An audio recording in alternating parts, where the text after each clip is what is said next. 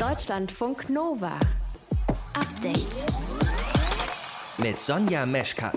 Für Länder wie Italien, Frankreich, Deutschland oder die USA ist die Präsidentschaftswahl in Syrien weder frei noch fair noch demokratisch. Für Machthaber Bashar al-Assad sind die Meinungen aus der westlichen Welt null wert, so hat er es formuliert. Assad lässt durch diese Wahl seine Macht legitimieren nach innen und nach außen. Warum das wichtig für ihn ist, obwohl ja schon klar ist, dass er diese Wahl gewinnen wird, das ist eins unserer Themen heute im frischen Podcast vom Update am 26. Mai. Außerdem kümmern wir uns um einen neuen Haustiertrend, Ameisen. Ein Haustier mit Risiken und Nebenwirkungen. Ja, ja, sagt auch Bernhard Seifert, Ameisenforscher am Senckenberg-Museum in Görlitz. Das gefährliche Moment ist bei dieser Sache, wenn Ameisen gehandelt werden, die gebietsfremd sind, erstens, und zweitens auch noch invasiv sind. Und wenn die ausbüchsen, äh, dann können die in unserer Landschaft, in den Städten und dergleichen erhebliche Schäden hervorrufen. Augen auf beim Haustierkauf. Mehr dazu in dieser halben Stunde. Ihr hört zu? Das ist schön. Deutschlandfunk Nova. Seit 21 Jahren ist Bashar al-Assad mittlerweile Präsident von Syrien. Und so wie es aussieht, wird er das auch bleiben. Syrien, das Land, in dem Assad seit zehn Jahren Krieg gegen die eigene Bevölkerung führt, wählt einen neuen Präsidenten. Und es ist jetzt schon klar, wie diese Wahl eben ausgehen wird. Es gibt zwar auch zwei Gegenkandidaten, die sind aber faktisch ohne Chance. Diese Wahl ist weder fair noch demokratisch. So sehen das zum Beispiel die USA und die Außenminister von Europa. Trotz Krieg, trotz schlechter wirtschaftlicher Lage und wenig Aussicht auf Hoffnung jubeln aber eben auch viele Syrerinnen ihrem Präsidenten zu. Und wir wollen gerne verstehen, warum das so ist. Und ich habe dazu nachgefragt bei Christine Hellberg. Sie ist Journalistin, beschäftigt sich schon lange, lange Jahre mit der politischen Lage im Land. Frau Hellberg, der Sieger steht ja sowieso schon fest. Warum lässt Assad überhaupt wählen? Bashar al-Assad möchte sich dringend legitimieren, und zwar nach innen und nach außen, denn die Lage im Land ist ja ganz schrecklich. In den von ihm kontrollierten Gebieten leben fast 90 Prozent der Menschen in Armut. Deswegen möchte er den Leuten sagen, ich habe das hier unter Kontrolle, ich bin in der Lage, solche Wahlen zu organisieren und die Kritik, die sich zum Beispiel regt an seiner Misswirtschaft, vor allem an der Korruption, die kommt ja auch durchaus von Anhängern, also von regimeloyalen Personen, zum Beispiel Anwälten und Journalisten und Beamten, die in den vergangenen Monaten verhaftet wurden zu Dutzenden und die jetzt genau pünktlich zu den Wahlen freigelassen wurden im Rahmen einer Amnestie. Das ist also die Botschaft mhm. im Inneren, bitte nicht kritisieren, wählt mich wieder, ich versuche hier das Land zu stabilisieren. Und nach außen ist natürlich ganz klar, wir geben uns den demokratischen Anstrich mit den zwei Gegenkandidaten Kandidaten. Auch Wladimir Putin, der wichtigste Unterstützer Assads, möchte ja Assad rehabilitieren, damit die Welt wieder Assad aufnimmt im Kreise der Staatschefs und die Beziehungen normalisiert und dann möglichst auch den Wiederaufbau finanziert. Also Rehabilitierung, Legitimierung nach innen und nach außen. Es gibt immer wieder Bilder von Menschen aus Syrien, die Assad zujubeln, die ganz begeistert sind, eben auch von seiner Politik. Auch junge Syrer, Syrerinnen, die im Ausland leben, machen das zum Beispiel in Beirut. Sind das echte Anhänger, Anhängerinnen des Assad-Regimes? Es gibt auf jeden Fall richtige Anhängerinnen und Anhänger in dem Sinne, als dass diese Menschen natürlich vom Regime profitieren. Das ist zum Beispiel eine Geschäftselite in diesem Land und die Söhne dieser Geschäftsleute zum Beispiel. Oder es sind Milizenführer oder es sind Menschen im Verwaltungsapparat, die in gehobener Position sind und sich bereichern können, indem sie Bestechungsgelder kassieren. Das heißt, es sind Leute, die von diesem System Assad profitieren und das sind natürlich echte Anhänger. Was wir jetzt im Fernsehen sehen ganz oft, das sind ja junge Leute, die jubeln, die Fähnchen schwenken auch gerade in Beirut zur Botschaft geströmt sind in Massen, um Assad dort zu wählen. Und das ist ein bisschen ein anderes Kalkül, denn seine Loyalität zur Schau zu stellen, ist in einem Polizeistaat eine Form von Lebensversicherung. Diese Leute in Beirut zum Beispiel haben Angst, dass sie irgendwann zurückgeschickt werden nach Syrien, denn die haben gar keine Aufenthaltsgenehmigung im Libanon. Und die sagen schon jetzt, wenn ich für Assad jubele, dann werde ich hoffentlich nicht verhaftet, wenn ich zurückkehren muss. Dann bekomme ich vielleicht mehr humanitäre Hilfe in dem Camp, in dem ich gerade lebe. Oder ich bekomme irgendwann irgendwann in Zukunft eine Genehmigung des Geheimdienstes, wenn ich in mein Haus zurück möchte. Das heißt, in einer Situation, in der klar ist, dieses Regime mit Assad bleibt an der Macht. In dieser Situation stelle ich mich auf die richtige, in Anführungszeichen, Seite, indem ich diesem Regime und diesem Präsidenten zujubele, damit meine Zukunft oder mein Alltag irgendwie gesichert sind. Es gibt ja auch viele Syrer hier bei uns in Deutschland. Können die eigentlich auch wählen gehen, zum Beispiel über die syrische Botschaft in Berlin? Die Exilsyrer sind eigentlich aufgefordert gewesen, in ihren syrischen Botschaften zu wählen. Die Bundesregierung hat das nicht erlaubt. Sie hat die syrische Botschaft nicht geöffnet für die Wahlen, weil sie eben sagen, das sind keine freien und fairen Wahlen. Und die syrischen Botschaften sind auch kein sicherer und kein neutraler Ort. Viele Syrer vermeiden ja, dorthin zu gehen. Erlaubt wäre es auch nur gewesen für diejenigen Syrerinnen und Syrer, die einen gültigen Pass haben, mit einem Ausreisestempel. Einen Ausreisestempel haben aber natürlich nur jene, die ganz legal das Land verlassen haben, während all jene Syrerinnen und Syrer, die vor Assad geflohen sind, vor dem Krieg, vor dem Regime geflohen sind, ja illegal ausgereist sind und die hätten sowieso nicht wählen dürfen. Hm. Eine Frage, die ich mir noch gestellt habe, wenn wir jetzt noch mal darauf gucken, wie lange dieser Krieg da eben schon dauert, also zehn Jahre. Das scheint ja für Assad insofern immer noch zu funktionieren, ähm, für sein Amt, seine Regierung, als dass ja eben auch noch genug Geld eben da ist, weiterzumachen. Wie finanziert sich denn dieses Regime eigentlich? Das Regime hat sich eigentlich in den ersten Jahren des Krieges vor allem über Kredite und Zuschüsse aus Russland und dem Iran finanziert. Es werden internationale Hilfsgelder natürlich auch abgeschöpft. Sie werden zweckentfremdet zum Teil. Zum Beispiel werden die Hilfsgüter des Welternährungsprogramms, werden immer wieder Hilfsgüter gefunden bei regimenahen Milizen, die sie dort für sich beansprucht haben. Die werden verkauft auf dem Schwarzmarkt. Und dann haben wir eine ganz wichtige neue Einkommensquelle. Das ist der Drogenhandel. Also Syrien ist zu einem sehr wichtigen Hersteller von synthetischen synthetischen Drogen geworden, insbesondere des Aufputschmittels Captagon.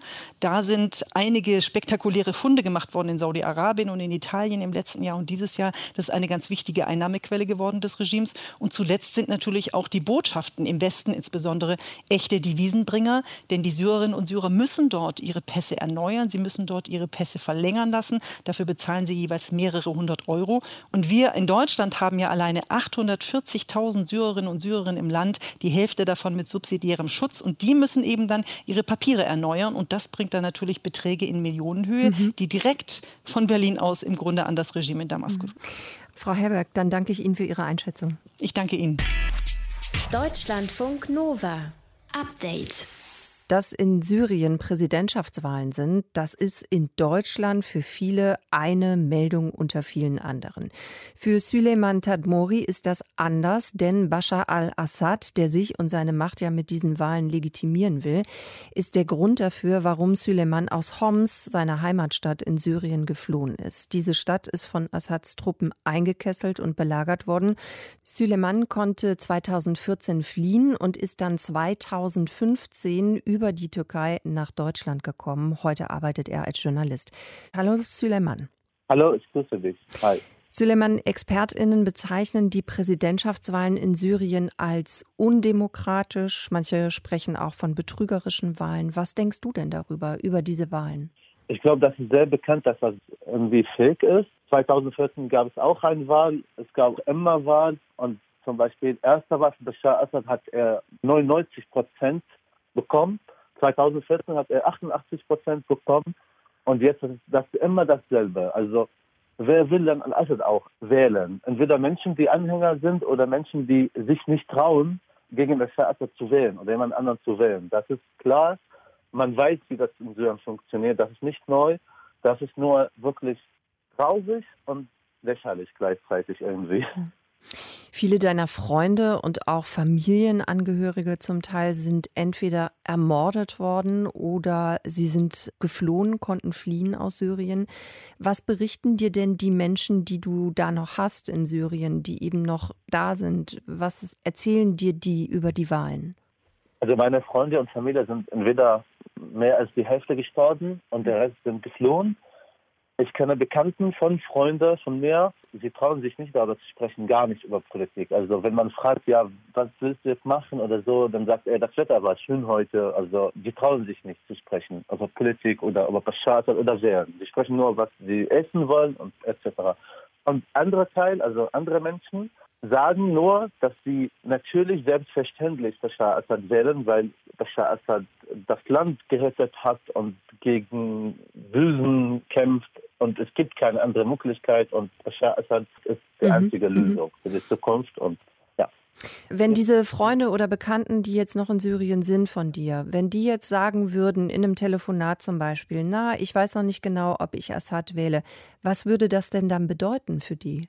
Ja, natürlich, dann verhaftet wurden und foltern, bis man stirbt. Also wenn man ein kleines Wort gegen Assad sagt, dann ist es vorbei. Das Leben ist vorbei. Das, man weiß, wenn man recherchiert, also Gefängnis Al-Assad oder mhm. so im Gefängnis, so, was heißt das?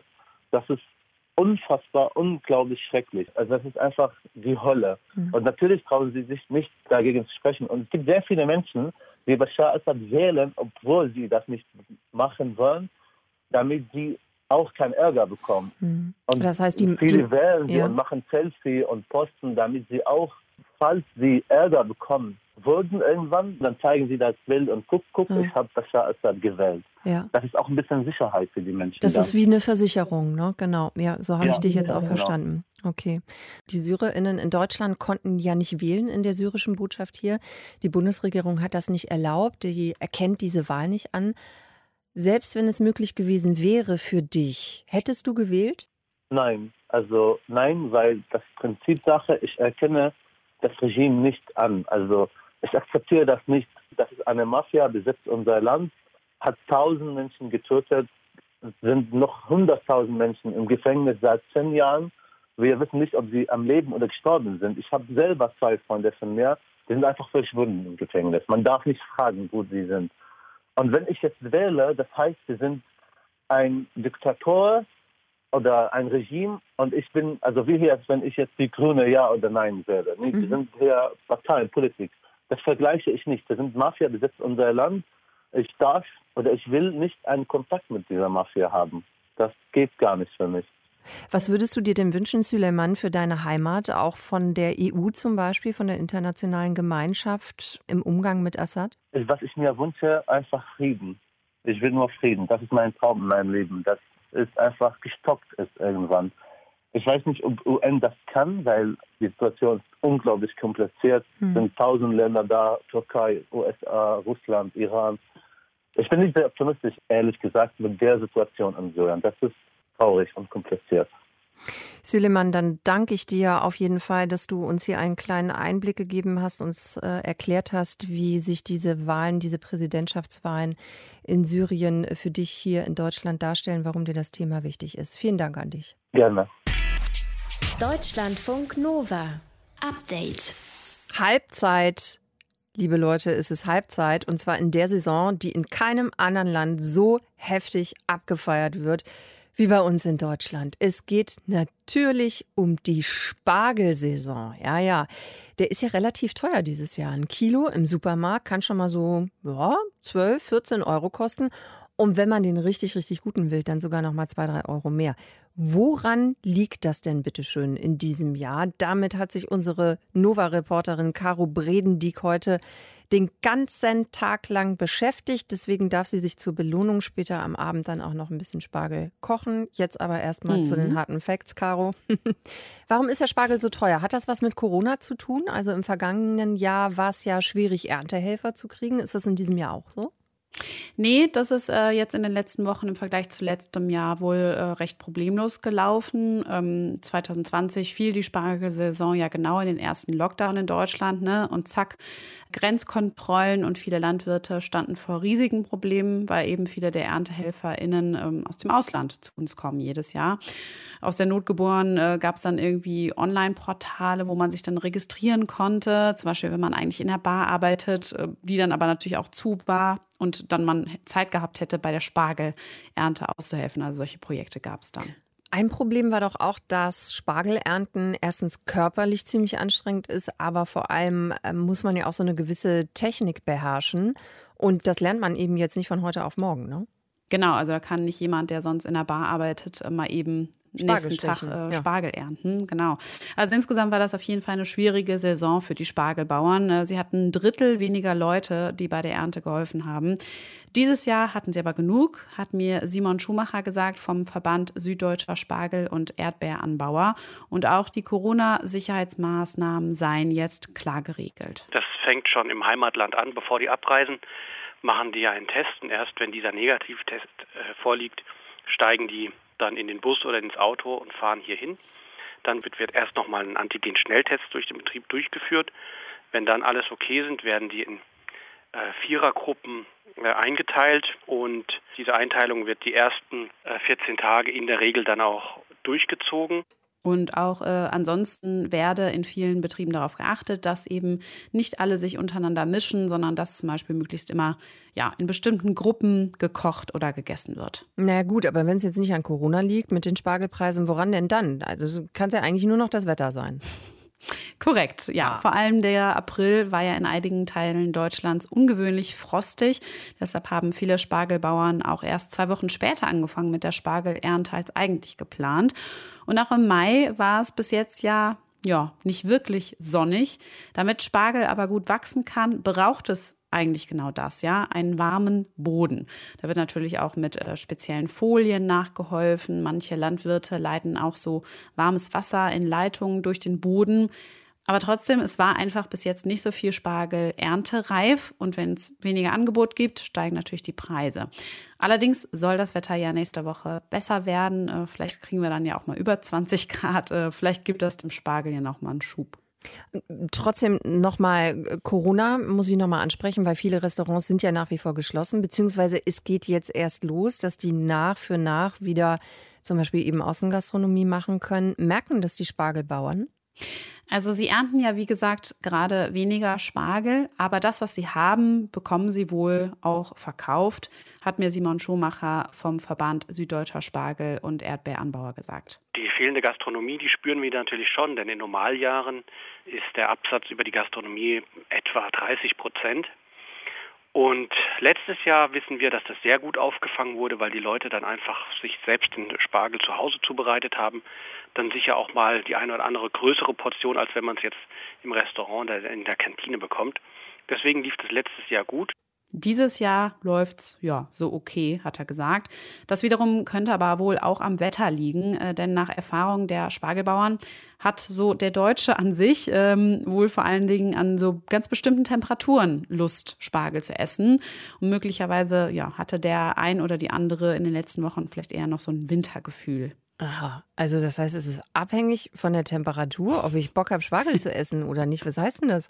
Ja, also äh, die Spargelbauern sagen eben so zwischen 15 und 25 Grad. Da ist es frühlingshaft, da ist es angenehm und dann haben offenbar besonders viele Menschen in Deutschland Lust, äh, sich Spargel zu kochen und kaufen den dann halt auch.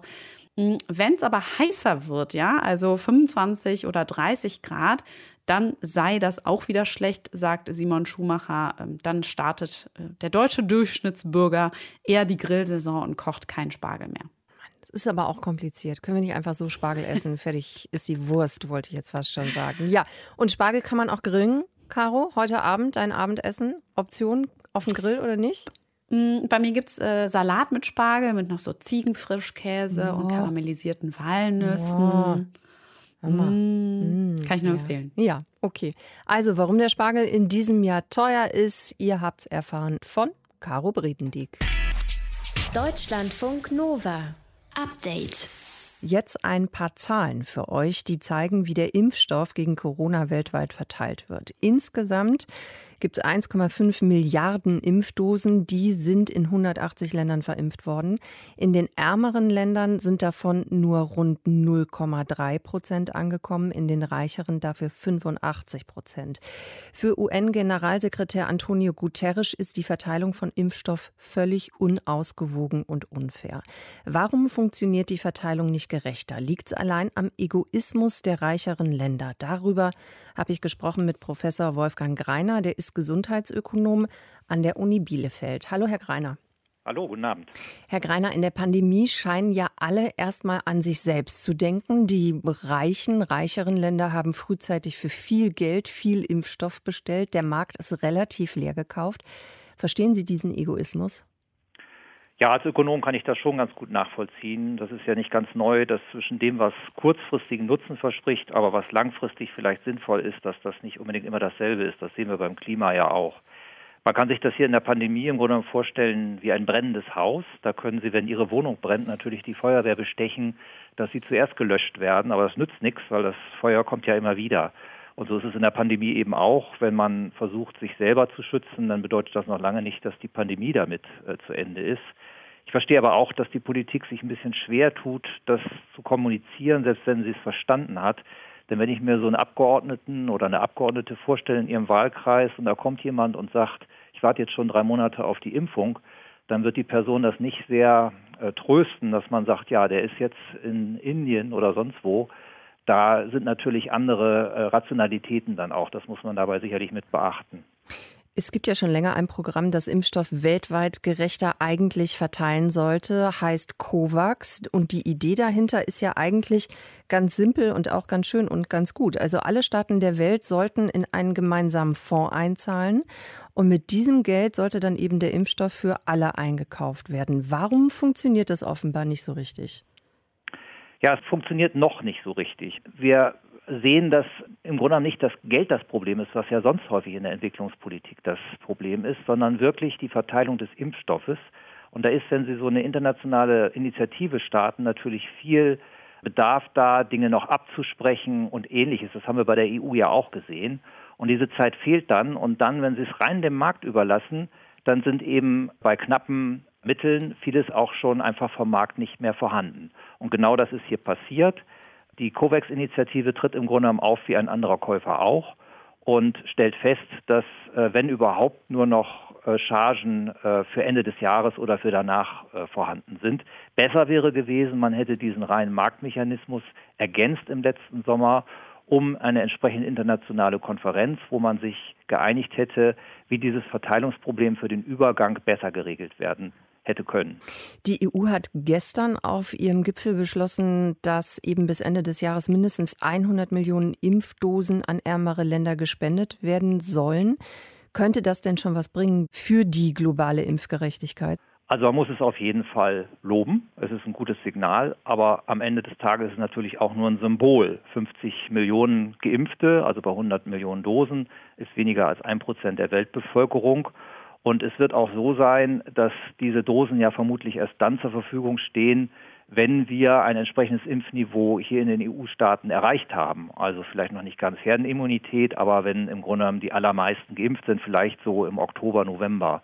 Und das sind natürlich wieder wichtige Monate, die jetzt in der Impfstrategie für andere Länder fehlen. Deswegen auch hier wieder Timing, genauso wie eben bei der COVAX-Initiative. Mhm. Die Impfstoffe kommen zwar, aber eben viel zu spät. Mhm. Es gibt Schätzungen, die davon ausgehen, dass ärmere Länder erst 2023 überhaupt beginnen können, ihre Bürgerinnen zu impfen. Verzögert eine ungerechte Verteilung nicht auch in die Pandemie insgesamt dann? Ja, 2023 finde ich sehr pessimistisch. Also wir werden jetzt ein Übergangsproblem haben, was in etwa bis Ende dieses Jahres besteht. Dann werden ausreichend Kapazitäten da sein. Die sind dann auch alle am Start, auch die entsprechenden Impfstoffe, die jetzt noch keine Zulassung haben. Von daher würde ich da mal etwas zurückfahren. Aber es ist richtig, bis dahin ist noch eine lange Zeit für das äh, Virus sich auszubreiten. Und immer dann, wenn wir große Infektionswellen haben, wie jetzt in Indien, dann kann das auch sehr schnell zu gefährlichen neuen Mutationen führen.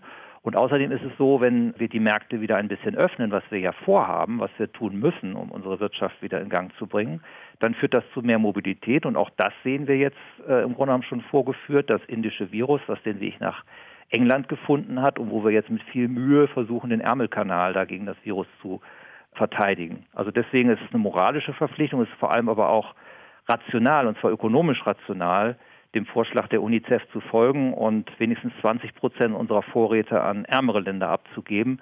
Das würde die Impfung für Menschen wie Sie und mich vielleicht um zwei bis drei Wochen verzögern, aber für die Pandemiebekämpfung weltweit einen großen Schritt bedeuten. Herr Greiner, dann danke ich Ihnen fürs Erklären und für Ihre Einschätzung. Danke fürs Interview. Danke Ihnen. Deutschlandfunk Nova. Update. Gegen Geld Falschmeldungen in die Welt setzen zu angeblichen Todesfällen nach der Impfung mit BioNTech. Diese Anfrage hat Mr. Wissen to Go bekommen. Den kennt ihr, ist ein erfolgreicher YouTuber. Mr. Wissen to Go heißt im Real Life Mirko Drotschmann. Und ja, er hat diese Anfrage erhalten, sagt er vor kurzem von einer Agentur. Und das betrifft wohl auch Influencer in Frankreich. Auch die sollen dafür angefragt worden sein. Die Spur dieser Agentur, die das in Auftrag geben wollte, führt nach Russland. Das ARD-Magazin Kontraste und Netzpolitik.org haben dazu gemeinsam recherchiert. Und Daniel Donat arbeitet für Kontraste und war eben an diesen Recherchen beteiligt. Hallo Daniel. Hallo. Daniel, Mr. Wissen to Go ist angefragt worden. Das wissen wir. Wer denn noch zum Beispiel? Wir wissen bislang, dass Influencer in mehreren Staaten weltweit angefragt worden sind. Darunter auch einer in Brasilien und auch ein indischer Influencer wurde kontaktiert. Und wie du auch schon gesagt hast, auch bei unseren Nachbarn in Frankreich wurden mehrere Influencer von der Agentur angefragt. Was genau ist denn in dieser Anfrage dann von den YouTubern gegen Bezahlung verlangt worden? Was sollten die leisten? Also die Influencer, die bereit waren, den Auftrag anzunehmen, haben dann also einen Zugang zu einem verdeckten Online-Portal der Agentur bekommen. Und dort gab es dann ein Dokument, in dem ganz detailliert aufgezählt wurde, was gemacht werden soll. Sie sollten unter anderem eine Tabelle auf ihren Kanälen teilen, in denen eben sehr hohe Todeszahlen nach Impfungen mit dem BioNTech-Pfizer-Impfstoff aufgeführt wurden. Und interessant ist auch, dass die Influencer auf keinen Fall erwähnen durften, dass es sich um eine bezahlte Botschaft handelt. Mhm. Stattdessen sollten sie ihm so tun, als ob sie sehr in Sorge über die angeblichen Toten seien. Und äh, die ganze Botschaft sollte wie so eine Art, soll ich sagen, so eine Art Ratschlag rüberkommen. Impft euch bloß nicht mit BioNTech. Und diese Botschaft sollte so natürlich wie möglich eben rübergebracht werden. Und wir wissen, dass einem französischen Influencer 2000 Euro für die Verbreitung dieser Meldung angeboten wurden, aber er hat die Anfrage abgelehnt. Hm. Gibt es denn auch YouTuber, die das Angebot angenommen haben? Ja, wir wissen mindestens von zwei Influencern. Einer zum Beispiel aus Indien, der auf seinem YouTube-Kanal um die 500.000 Abonnenten hat. Er hat die Botschaft mit den Desinformationen in einem seiner YouTube-Videos untergebracht, tatsächlich. Und normalerweise sind diese ähm, Videos eher so unterhaltsam. Doch in diesem Falle unterbrach ihm der indische Influencer so ein unterhaltsames Video und richtete plötzlich so ein vermeintlich ernstes Wort an seine Zuschauer und erklärte ihnen dann, dass der Impfstoff von BioNTech und Pfizer ihm zu sehr vielen Todesfällen geführt habe. Dann lass uns noch mal sprechen über diese Agentur. Also die Spuren führen nach Russland. Was weiß man denn über diese Agentur bisher? Also wir wissen, dass es eine Scheinfirma ist. Ähm, sie hat laut Website ihren Sitz in London. Äh, Kollegen von uns waren vor Ort, haben aber an der Adresse, wo diese Firma eben laut Website gemeldet ist, nicht mal ein Klingelschild vorgefunden. Und auch im britischen Handelsregister, dem Companies House, ist die Firma nicht einmal auffindbar. Und ähm, was ich sehr interessant finde, ist, dass der Geschäftsführer dieser Agentur in seinem LinkedIn-Profil angibt, eben aus Moskau zu arbeiten. Und auch weitere Mitarbeiter der Agentur sind laut ihrem Profil in den sozialen Medien Russen. Und noch ein weiterer Punkt, ähm, der recht interessant ist, ist, dass alle Kunden, die die Agentur den Influencern eben als mögliche Auftraggeber präsentiert, fast alle haben eben einen erkennbaren Russlandbezug. Sag uns noch zum Schluss kurz, Daniel, was hat oder hätte Russland denn davon, wenn hier Bad News, Falschmeldungen über den BioNTech-Impfstoff verbreitet werden? Naja, so eine Art der Desinformation soll Ängste schüren und die Gesellschaft spalten. Man will möglicherweise auch erreichen, dass das Vertrauen in den Impfstoff hierzulande schwindet. Also dass Menschen sich nicht mehr mit diesem westlichen Impfstoff der BioNTech, Pfizer, der Impfstoff ist ja ein westlicher Impfstoff, dass sie sich mit diesem Impfstoff nicht mehr impfen lassen. Und zugleich steht dann der eigene Impfstoff, der ja in Russland produziert, Sputnik V, möglicherweise eben auch besser da. Daniel, dann danke ich dir fürs Erklären, dass du uns einen kleinen Einblick gegeben hast in eure Recherche. Daniel Donat arbeitet für Kontraste und zusammen mit netzpolitik.org hat er äh, in einem Team recherchiert dazu, dass Influencer, YouTuber Angebote bekommen haben, Falschmeldungen zu verbreiten über BioNTech Pfizer. Deutschlandfunk Nova. Update. Wir haben es alle mitbekommen. Corona-Pandemie, Haustiere war bzw. ist ein Riesenthema. Hunde, Katzen, Hamster, Sittiche, alles darf zu Hause einziehen. Hauptsache, man fühlt sich irgendwie nicht mehr so alleine oder hat er irgendwie noch einen Buddy, mit dem man so ein bisschen abhängen kann.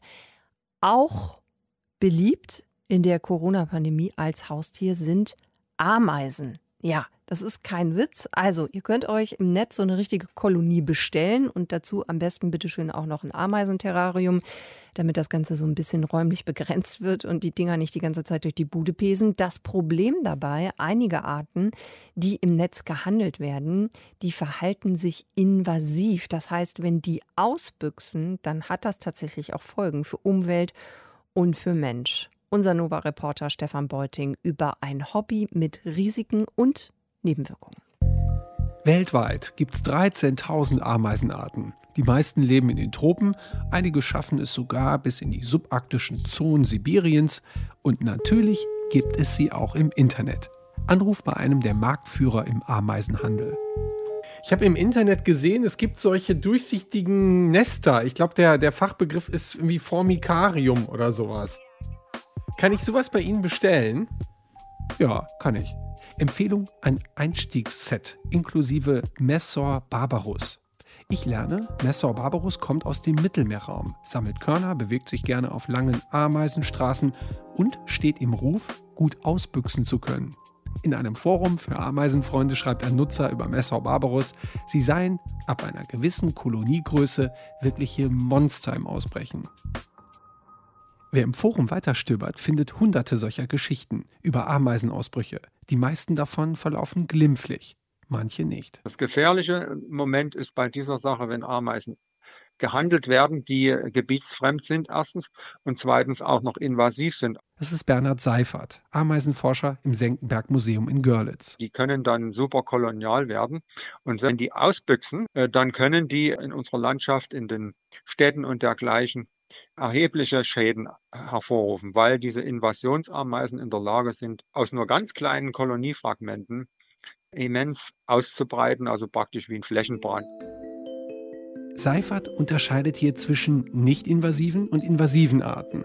Die invasiven haben nicht eine, sondern gleich mehrere Königinnen. Zweitens können die aus ganz wenigen Fragmenten, das reichen also ein paar Arbeiter mit ein bisschen Brot, mit ein paar Larven und ein paar Puppen vollständige neue Kolonien gründen können. Und ich sage jetzt mal eine Schachtel Pralinen, wo sie drinne waren, äh, da kann so ein kleines Koloniefragment drinne bleiben und wenn die dann weggeworfen wird oder wenn sie entweichen, dann können die hier gründen.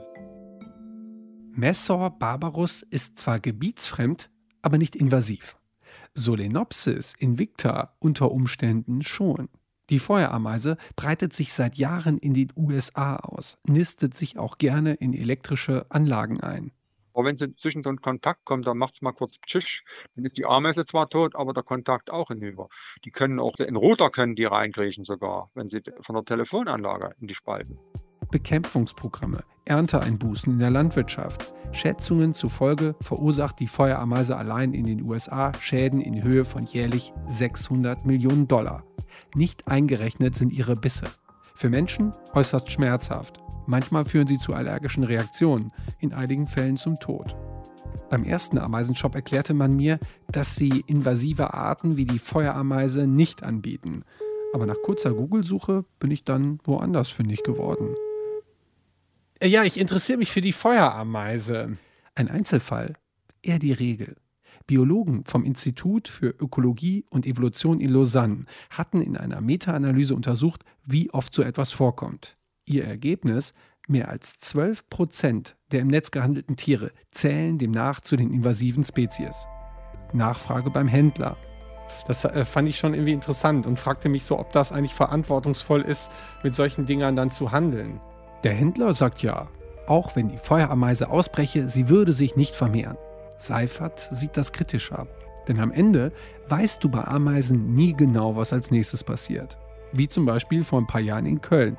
Da war eine Kolonie Blattschneiderameisen auf Reisen gegangen. Kurze Zeit später war der Garten des Nachbarn komplett entlaubt. Das war ärgerlich, keine Katastrophe. Blattschneiderameisen können hier nicht invasiv werden, weil sie nicht überwintern können. Aber in anderen Fällen rotten eingeschleppte Ameisenarten heimische Spezies aus. Also rät er allen, die gerne Ameisen zu Hause haben möchten, lieber auf exotische Tiere zu verzichten. Das würde ich empfehlen. Einer nicht gefährdeten einheimischen Ameise. Deutschlandfunk Nova. Update. Montag bis Freitag, immer zwischen 18 und 20 Uhr. Mehr auf deutschlandfunknova.de.